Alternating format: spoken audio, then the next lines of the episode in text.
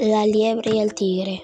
El joven de esta historia, un día dando un paseo por el monte, vio sorprendido que una pequeña liebre le llevaba comida a un enorme tigre malherido.